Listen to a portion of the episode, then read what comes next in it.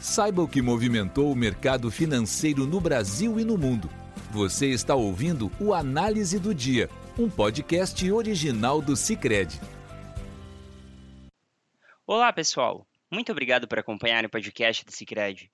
Aqui quem fala é Arthur Ongarato, da equipe de análise econômica, e vamos comentar os principais fatores que movimentaram o mercado aqui no Brasil e no mundo. Na Europa, as bolsas iniciaram a semana devolvendo parte dos fortes ganhos da semana passada, com dados definitivos confirmando contração nos PMIs de serviço da Alemanha e da zona do euro. De acordo com leitura definitiva da S&P Global, que confirmou a leitura preliminar, o PMI de serviços da zona do euro recuou de 48,7 em setembro para 47,8 em outubro, no menor patamar em 32 meses. Vale destacar que PMIs abaixo de 50 indicam contração da atividade econômica. Já a leitura do PMI de serviços da Alemanha, embora tenha confirmado a queda entre setembro e outubro, de 50,3 para 48,2, ficou acima da leitura preliminar, de 48. Em evento hoje, o economista-chefe do Banco da Inglaterra, Boy, na sigla em inglês, Phil, afirmou que é prematuro falar sobre cortes de juros este ano, mas que dirigentes podem reconsiderar essa possibilidade por volta do segundo semestre de 2024. Phil acrescentou, entretanto, que mesmo que as taxas voltem a cair no Reino Unido, o processo não deve ser rápido e o nível neutro provavelmente será superior ao período pré-pandemia. Ainda segundo o presidente do BOE, a inflação britânica deve cair para cerca de 5% na leitura de outubro, como consequência da queda nos preços de energia, mas outras incertezas, como o conflito no Oriente Médio, podem afetar a trajetória da inflação e afastar os preços das projeções e da meta do Banco Central Britânico. Neste contexto, em Frankfurt, o DAX caiu 0,35%, em Paris, o CAC recuou 0,48%, em Londres, o FTSE 100 ficou estável. Nos Estados Unidos, os rendimentos dos treasuries e o dólar ganharam força no final da tarde, após o Federal Reserve, Fed, o Banco Central Americano, indicar que bancos americanos relataram aperto no crédito e menor demanda por empréstimos no terceiro trimestre.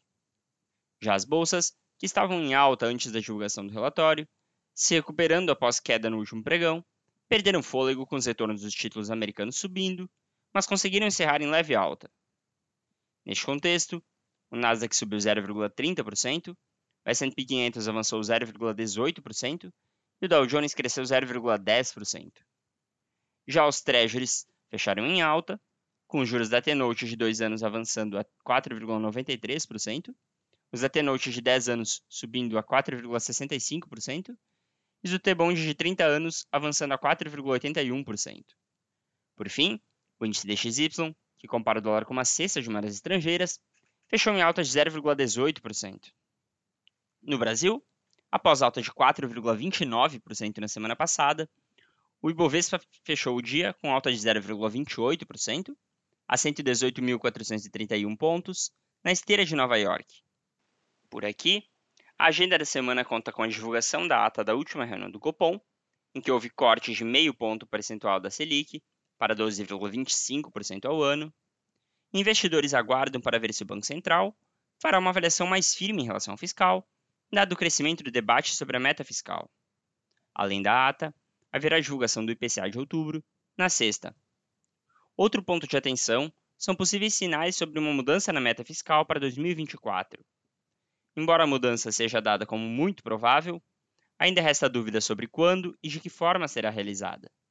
Neste sentido, o presidente da Câmara, Arthur Lira, afirmou hoje que o ministro da Fazenda, Fernando Haddad, seguirá perseguindo a meta de déficit fiscal zero em 2024, e o vice-presidente e ministro do Desenvolvimento, Indústria e Comércio, Geraldo Alckmin, afirmou que não há definição sobre o assunto. Hoje também foi dia de Boletim Focus, divulgado semanalmente pela FGV, que trouxe estabilidade na expectativa para o IPCA, índice oficial de inflação do país, ao final de 2023.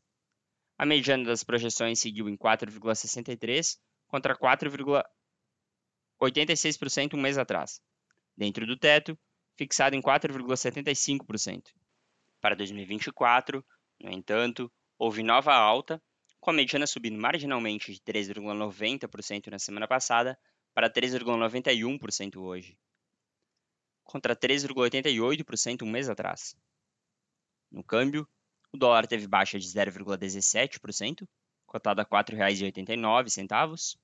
O petróleo, por sua vez, encerrou o dia em alta, com expectativa de aperto na oferta, após notícias de que Arábia Saudita e Rússia vão manter sua produção restrita até o fim do ano. O barril do petróleo WTI para dezembro subiu 0,38% a 80 dólares e 82 centavos, enquanto o Brent para janeiro avançou 0,34% a 85 dólares e 18 centavos. Por fim, o mercado de juros começou a semana realizando lucros e recuperando parte dos prêmios devolvidos nas últimas sessões, com taxas em alta. O ambiente externo novamente se impôs e a curva foi ainda pressionada pelo desconforto fiscal. Assim, as taxas dos contratos de depósito interfinanceiro, DI, para 2025 subiram para 10,87 contra 10,82% sexta. Para 2027 subiram para 10,72 contra 10,60% sexta. E para 2029 subiram para 11,28 contra 11,16% sexta. Com isso, pessoal, encerramos nosso podcast de hoje. Obrigado por estarem nos ouvindo. Esperamos vocês amanhã. Você ouviu o Análise do Dia, um podcast original do Cicred. Até a próxima!